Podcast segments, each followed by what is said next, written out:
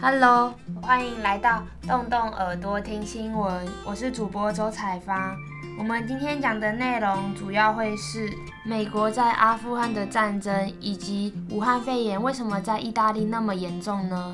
那在正式开始之前呢，我们先来欣赏下面这首音乐。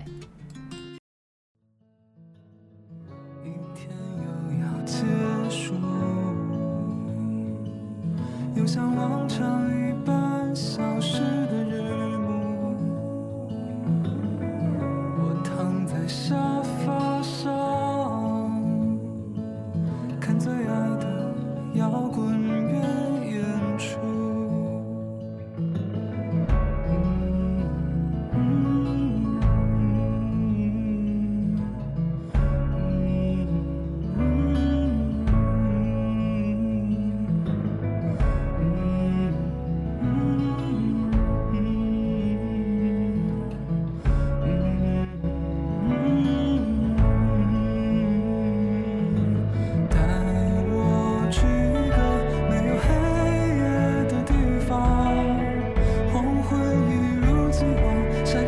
是的，传放带我去一个没有特别的故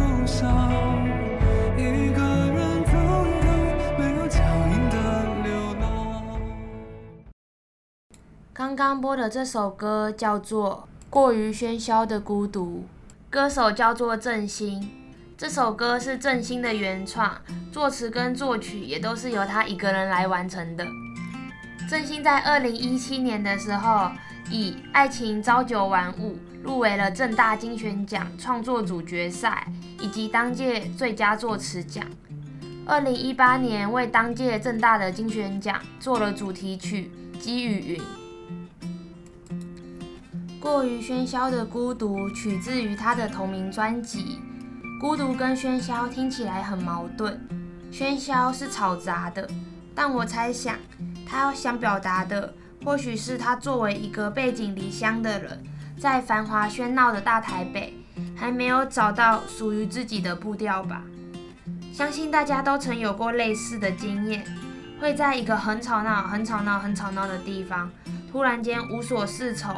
或者是发了一下愣，明明周遭闹闹哄哄的，却觉得只剩自己一个人。当然也有可能这种感觉一瞬即逝，但是随着我们年纪的增长，我想这种感觉应该会越来越被延伸吧。三月一号的时候，美国和阿富汗签订了和平协议。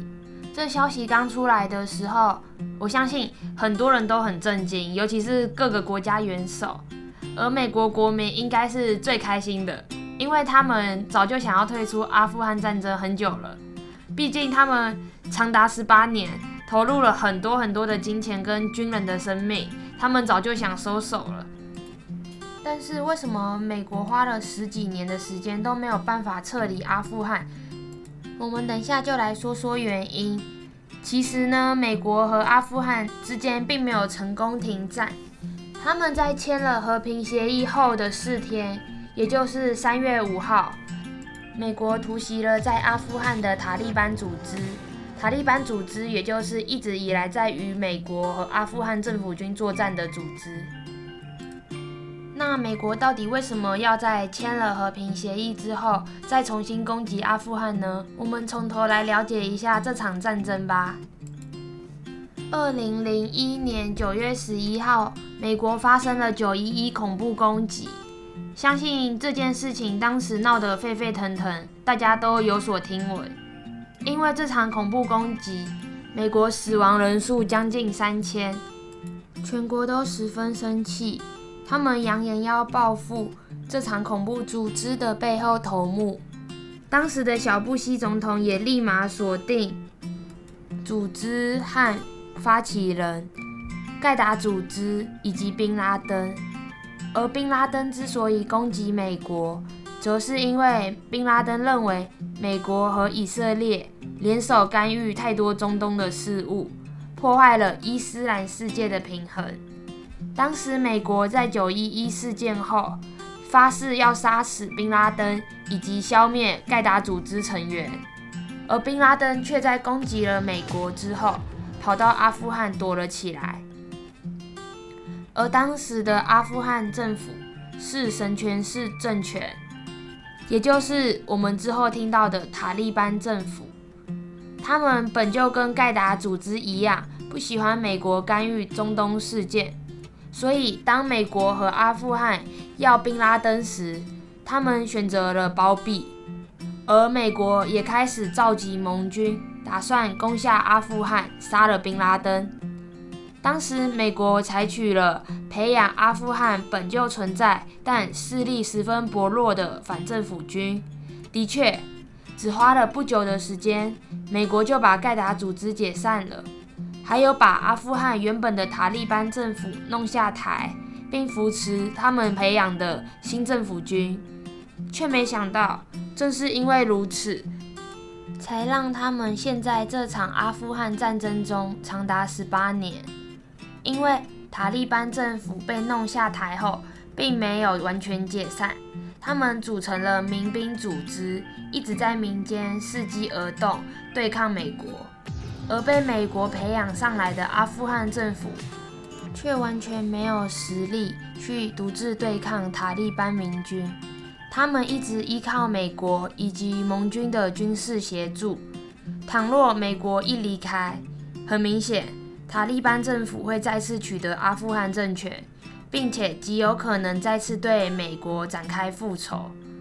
所以，美国一直留在阿富汗，以消灭塔利班组织为目标，却没想到这一待却待了十八年。随着时间的推进，当初赞成阿富汗战争的美国人已经开始出现了反抗的浪潮。可是现在的情势，已经属于箭在弦上，不得不发的尴尬场面。倘若真的收手了，那恐怕九一一事件就会重演。有数据显示，美军在阿富汗战争的死亡人数已经超过了两千四百人，一年花在此战争的金额高达了两兆美金，也就是六十一兆台币。但明明签了停战协议。美国为什么又开始攻击了阿富汗呢？因为塔利班组织在和平协议之后的几天，他真的做到了不攻打美军，但他去攻打了阿富汗政府军在边疆驻扎的一个小军营。为了保护政府军，美军又只好开始发动攻击，和平协议只能作废。这场战争还会延迟多久呢？不知道。接下来，我们就进入休息时间吧。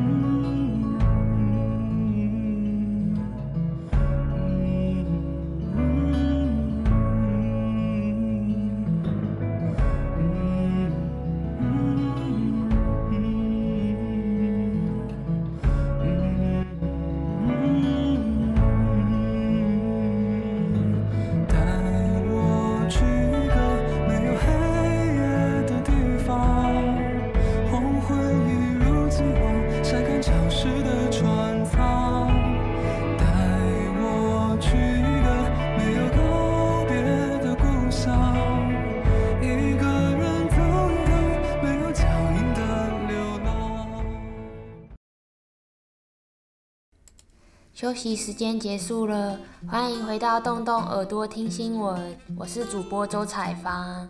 刚刚那首歌叫做《过于喧嚣的孤独》，刚刚前面已经大致上介绍过它了。